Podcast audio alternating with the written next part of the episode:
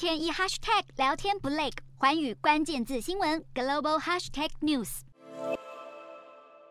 土耳其总统埃尔段二十八号一改立场，不再阻挡瑞典和芬兰加入北约。不过先前的他明明非常反对，还到处呛虾，字字句句坚决，就是不让芬兰和瑞典入北约。那又为何在北约马德里峰会前夕一改立场，不再阻挡？有分析指出，有可能是因为土耳其已经获得他所想要的目的。土耳其通膨飙破百分之七十，区域动荡、难民和库德族紧张问题都撼动了总统埃尔段的执政地位。二零二三年选举即将到来，埃尔段迫切需要的是人民的信心。但是如何唤起人民的信赖？短时间改变经济环境可能性不大，不过在国际上重显土耳其的地位倒是可以姑且一试。土耳其靠着紧咬芬兰和瑞典是恐怖组织的摇篮，坚决不让两国顺利进入北约，让外界看到了两件事。第一件是，身为北约成员国的土耳其，确实有着左右一项重要申请的权利，借此让人看到土耳其在国际上仍有地位。